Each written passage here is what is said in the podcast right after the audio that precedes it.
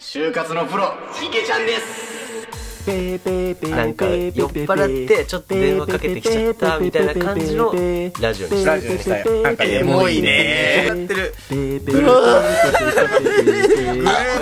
何電話そんな酔っ払うとそんな気持ち悪くなる絶対真面目にやってほしいな真面目に横澤さんマジだめちゃくちゃなラジオじゃあ結論としては、わけわかんない悩みを持ってきた池ちゃんが問題児 と解決期待しすぎだねなんか読書感想トーク配信中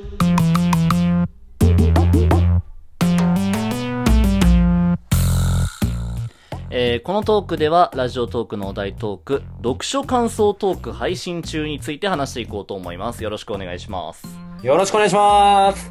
まあ、読書はする方だよね。N ちゃんも俺も。するますね。しますね。あのさ、相方がさ、あの、相方で、うんカラさんがしないのよ。そう。彼が決定的に本読まないの。かたくなにしないのよ。でさそ、うあのー読書感想文って言うけどさ、なんうかんこれ、読書できない人なんだよね、相方は。カラさんはね。うん。うん。で、なんか、それはなんかさ、読書できない人に、頭ごなしに読書感想しろっていうのは、変な話だなって俺いつも思うのよ。うん、馬鹿げてるよね。そう。だったら、どうやったら読書が面白くなるかっていう方向で俺はおすすめするべきかなって思うなるほど。の。うん。確かにそれは画期的。で、俺はね、読書っていうのは、別に知識が手に入るとか、そういうところじゃなくてもいいと思うのよ。はいはいはいはい。例えば、この言葉が好きだっていいと思うの。この金言が好きだみたいな。そうだある意ね。味誰にでも多分一個はあるよ ね。そう。で、それを心に留めておくっていうやり方は俺いいと思うんだよね。あの、いわゆるだから、寺山修司のポケットに名言をみたいな。ああ、はいはいはいはいはい、はい。あれもすごくいいんですよ。まあ、寺山修司ってそいううのだはね詩人と劇作家一緒にやってる人ね。うん、昔の人なんだけど。うん。そう。小捨てよ町へ出ようのセリフでいいそうそうそうそうそう。毛皮のマリーとかね。そうそ名言のない時代は不幸だが、名言を必要とする時代はもっと不幸だ。彼である。そして今こそそんな時代なのであるっ ていう、前書きから始まるんです、この本は。う。今の時代だとものすごいぐっさりくるね、その言葉は。そう、だから俺、こ言葉っていうのを、でも、フィーチャーしてもいいと思うんだよ。言そうだ葉ねから読むっていうのはいいと思う。N ちゃんなんか出せるでしょ、そういうの。もう山ほどある けど、あるでなんもか、言葉で面白いなって思うもの。大、面白いっていうか、あの、俺が読んでて、うんすげえってなった文章があって、うんうんうん。あの、レイモンド・チャンドラーっていうあアメリカはいのはいはい俺の最推しみたいな作家がいる。うんうんうん。アメ文好で、きだそよのな。人の、うん。うん、大好き。その、さらば愛しき女よっていう作品はいはいの、はいはいはい。一番結末の文章なんだけどね。うん。あの、と作中でベルマっていう女性が出てくるんだけど、うん。うんまあその物語でなんやかんやあったせいで、そのベルマっていう人死んじゃうんだよ。うんうん。で、その件を踏まえて、あの、最後に主人公が、あの、主人公の毒悪、うんベルマが死んだっていうことを踏まえてきてほしい。うん。一点の雲もなく晴れ上がり、空気が冷たく澄み切っている日だった。遥か遠くまで見通すことができた。しかし、ベルマが行ったところまでは見えなかった。この一文で終わんのよ、この 話。いいね。いや、俺これ読んだ時にすげえって純粋に思っうてん。、そう、めちゃくちゃ綺麗じゃんって いう。言葉の美しさってのはあるよね。ある。で、やっぱ最初あと何よとりねさ、うんぼ冒頭とやっぱり最後っていうのはすごい重要なんだよな。重要、重要。結局そ、の名作って言われてる小説ってさ、やっぱ冒頭がどれだけうまいかとかって結構あるじゃん。我が輩は猫であるとかさ、うん、ああと、桜桜の木の下には死体が埋まっているとか、インパクトすごくね。全く同じこと言おう とした。うんそう、そうなんだよね。だから言葉の、だから、この言葉綺麗だなとか、この言葉好きだな、で、俺は本を読んでいいと思うんだよね。そうだね。うん。で、俺は今日、印象的な一文。そう。だから、あえてそっちにフューチャーして、詩集とか短歌集みたいなのをいっぱい読んできた んですよ。おお。読むのってどうなんだろうなって思うけどさ。で、詩の楽しみ方とかって結構難しいんだよ。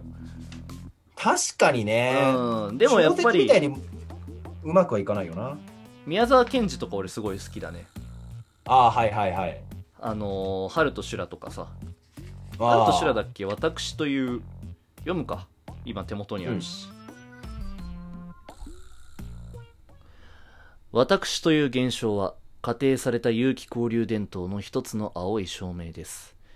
あらゆる透明な幽霊の複合体。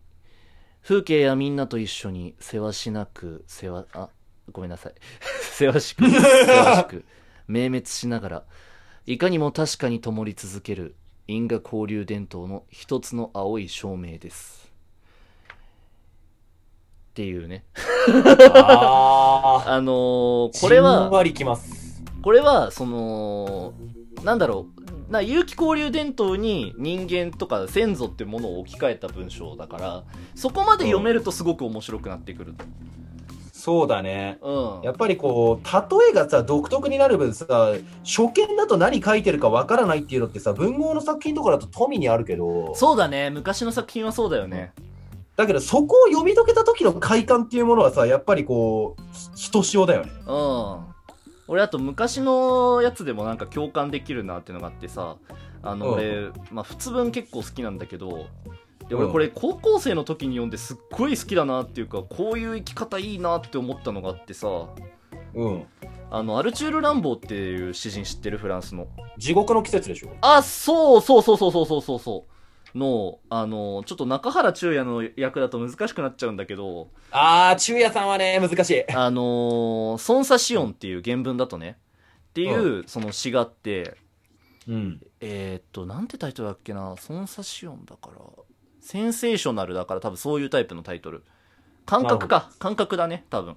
うん。で、まあ、我が放浪って言って、私は出かけた、手にポケ、手をポケットに突っ込んで、半街灯は申し分なし、私は歩いた、夜店の下よ、ミューズよ、私は注目でした。さても私の夢みたいの、あ、なんと壮観だったことっていう文章があって、これはただランボーが冒険してるだけの詩なんですよ。 でもなんかその感覚だったりがすごく伝わるの。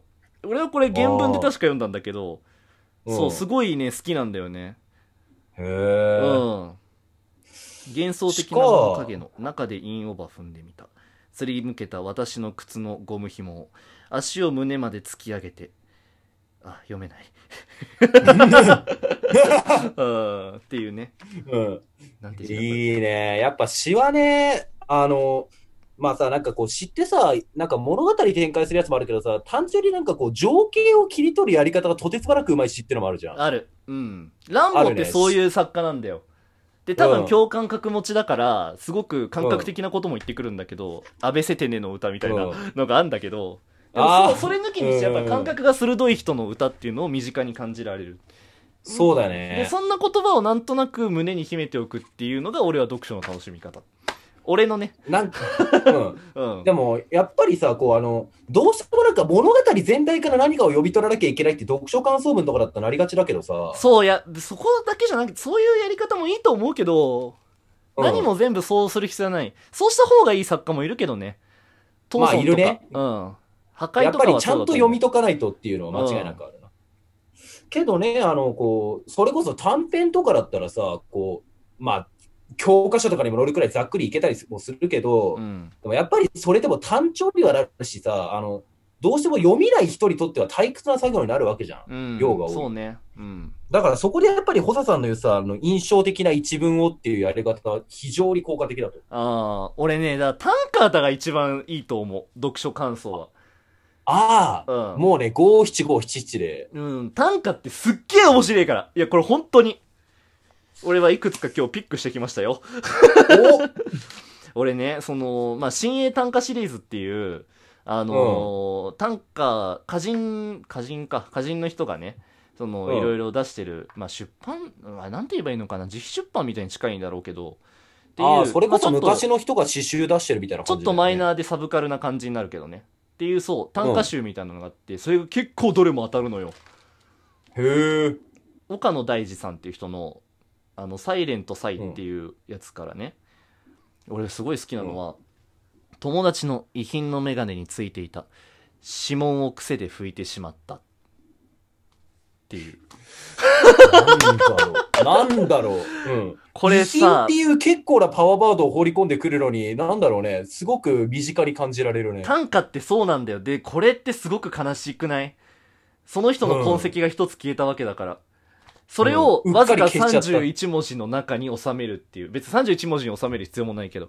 俺だから好きなの、短歌って。あと、この人の作品だと、消しゴムも筆記用具であることを希望と呼んではおかしいですかとか。うん。筆記用具だからね。書くものじゃないのに筆記用具に入ってるってどう、でもそれでも読んでいいのかっていうのが希望なんじゃないかっていう。ああ、むしろ筆記したものを消すための道具だもんね、消しゴそムうってそう。そういう発見とか、そういうちょっとほっこりしたりとか、今ほっこりするの読めなかったけど。うん。まあもう残り、やっば昼のラジオだね、これはね。昼だね。ああいや、でもそう。でも俺はなんかその、まあこれもある意味読書感想ではあるんだけど、そうそう。うん。これは読めない人に対して、うちのリスナーなんてみんなね、本読めねえだろうから、読めない人に対しておのいやめなさい アプローチとして一個提案してみたんだけど、いいと思うか。というか、ぶっちゃけたらさ、これ多分さ、あれだよね、あの、読めないリスナーさんへっていうよりさ、読めないカラさんへって感じだね。そうですカラさん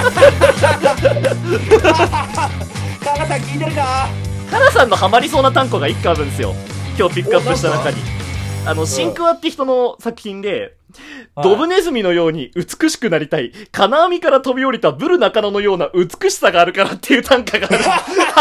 おい、リンダリンダなのかブルラからなのかどっちだよ、それでは。も 短歌ってこういうことだから、言葉ってこういうこと、名言ってこういうこと、こんな読書があってもいいでし ょう。今